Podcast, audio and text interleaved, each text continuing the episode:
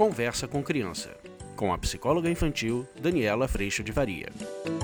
Oi, gente, meu nome é Daniela Freixo de Faria, sou psicóloga infantil e hoje vou responder uma pergunta. É, eu tenho que repetir mil vezes todos os dias a mesma coisa e não aguento mais. É assim mesmo? Vamos falar sobre isso?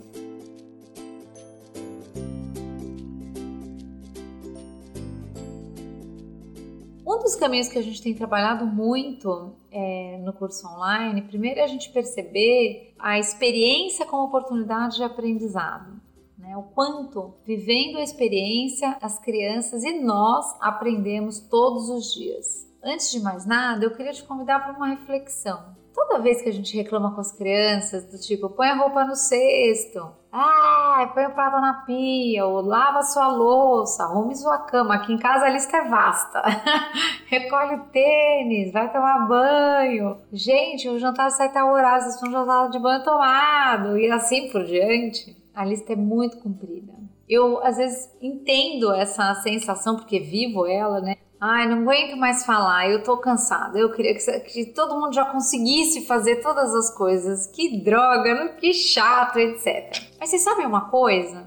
Quando eu paro para pensar e perceber, eu me dou conta de que eu faço as mesmas coisas. Talvez não a mesma, a mesma, a mesma, mas assim, as minhas manias, o meu deixar espalhado, ele existe. O meu ainda não está pronta quando eu já devia estar tá pronta, ele existe. O meu está despreparada para sair no horário e, e, atrasar, ele acontece. Então, assim, quando a gente pode perceber que este mundo ideal que estamos querendo dos nossos filhos, ele não acontece nem com a gente, a gente começa a ter um pouco mais de humildade para convidá-los a nos considerar e a se considerar e a considerar a casa nesse grande encontro que é a experiência em família. Então, muito do que a gente começa a perceber é que eu vou repetir sim, do mesmo jeito que alguém repete alguma coisa para mim. Procura aí, teu marido te repete alguma coisa todo dia, você repete alguma coisa todo dia pro seu marido, você repete pros seus filhos, seus filhos repetem para A gente está sempre falando onde é o nosso calcanhar, onde eu aperto o sapato.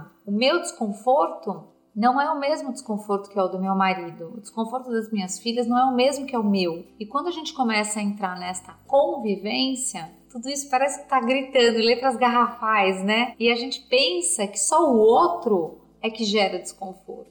Mas quando a gente começa a se dar conta de que a gente também gera e que nessa convivência, exatamente, a gente tem a riqueza de aprender a conviver com pessoas tão diferentes, mesmo dentro da nossa própria casa, a gente pode começar a trabalhar a respeito desta relação de um ponto de consideração.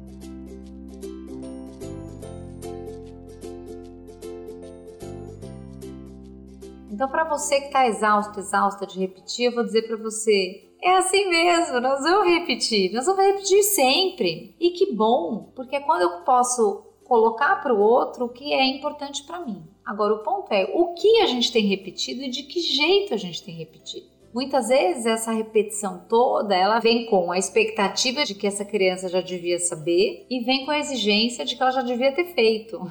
e normalmente nesta relação que vem com expectativa e exigência, a criança ela fica muito mais acuada do que disponível. Ela está muito mais preocupada em que ela será que eu sou amada? Será que tá bom? Será que eu sou boa filha? Será que eu vou fazer? E, e, normalmente a nossa cobrança com expectativa e exigência, ela vem de uma forma explosiva também. Então a criança muito mais faz porque está assustada, ou porque vem um grito, ou porque vem um chacoalhão aí, a casa tremeu, eu preciso ir logo resolver isso mas a experiência em si, dela se perceber mais confortável num ambiente que para ela olhar o quarto e o quarto está arrumado é melhor, ela ainda não acessa, porque isso ainda é para o outro. Eu ainda estou fazendo isso para o outro. Então, nosso grande desafio é a gente comunicar as nossas necessidades. Aqui em casa eles, elas brincam pra caramba, mas é verdade. Hashtag tá ruim pra mim chegar em casa e encontrar copo espalhado e eu chego cansada, eu tenho que eu que limpar tudo isso. Quando vocês dão super conta de pôr na máquina ou pôr na pia, que seja, ou lavar, o ponto é, vocês têm alguma sugestão? E aí você vai vendo as crianças sugerindo de um ponto de partida que considera elas também, mas aprendendo a considerar você. Então, se você tem a expectativa de que você falou uma vez para a criança que ela precisava dobrar a roupa depois de tirar e ela já deveria agora, todos os dias, só porque você disse fazer isso, eu te pergunto: toda vez que você tira sua roupa, toda vez, você dobra e guarda? Tem gente que vai falar: sim, Dani, eu dobro e guardo. Mas eu tenho certeza que tem aquele dia que você está exausto, você fala, vou dobrar amanhã cedo, vou dobrar mais tarde, ou vou colocar para lavar porque eu não estou afim de dobrar. A gente faz essas coisas também.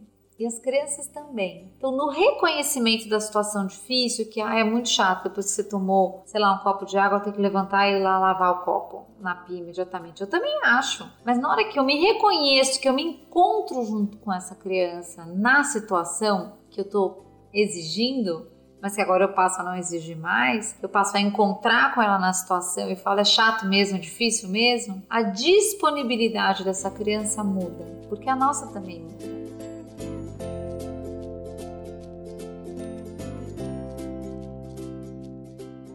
E a gente pode começar a criar possibilidades, a gente pode começar a criar novos caminhos, sugestões. Como é que a gente podia fazer? Junta três copos e ele leva na pia? Ou como é que faz? Põe aqui o que você não está conseguindo dobrar, depois você dobra tudo de uma vez, mas fica. Aí a gente vai entrando no espaço de consideração. Mas fica muito ruim para mim ter 20 roupas aqui para dobrar e tá uma bagunça. Como é que a gente pode fazer? Vamos combinar que a cada duas você faz? Não sei a medida. A medida vai acontecer dentro do teu espaço de consideração e do espaço de consideração dessa outra pessoa. Mas esse processo, sendo vivido junto, ele sai desse lugar de mundo ideal, de que tudo vai estar perfeito, porque isso não é possível. E isso não acontece. E muitas vezes nessa luta para atingir essa perfeição, seja na arrumação da nossa casa, seja no nosso trabalho, seja na educação das crianças, a gente vive sim um constante espaço de frustração. Óbvio que eu não estou dizendo vamos viver numa bagunça, Dani tá nem aí. Não, não é isso não. Mas eu estou convidando você a caminhar por esse processo que é vivo e é todo dia e é real e vai ter falhas, de um lugar de quem sabe que também vive no processo que é todo dia, é real, vai ser o melhor possível, mas tem falhas. Então, muitas vezes a gente fica nesse lugar um pouco hipócrita de achar que eu vejo toda a falha do outro e o outro precisa melhorar muito, mas às vezes eu não enxergo a, minha, a sua, a gente não enxerga a nossa falha.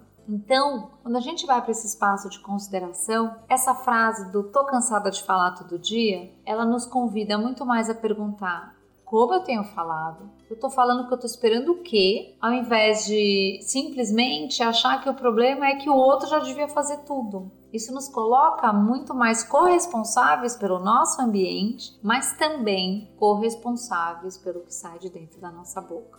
O outro, quando fez um combinado com você, por exemplo, de colocar o copo lá na pia ou lavar o copo e ele descumpre, e isso vai acontecer, você pode chegar para ele e falar: já tá ruim para mim. Você tem alguma outra sugestão? Então você pode ir lá lavar agora? Tá ruim eu chegar e encontrar tudo isso aí na pia. Então, a gente vai cuidando a cada passo do caminho. O convite principal com esse vídeo é que a gente saia da expectativa de que eu falei uma vez e o outro já aprendeu e isso está garantido que vai funcionar pro resto da vida, porque simplesmente não é assim que funciona. E eu vou dizer para você, que bom, porque isso faz com que a gente se relacione, a gente se enxergue, a gente se escute, a gente reconheça que eu sou diferente, as coisas que são importantes para mim não são importantes para você e vice-versa, e faz com que a gente seja convidado todos os dias a criar um espaço de respeito e consideração dentro da nossa casa que muitas vezes vira um espaço de desconsideração e desrespeito. E aí a gente é convidado a cuidar disso tudo.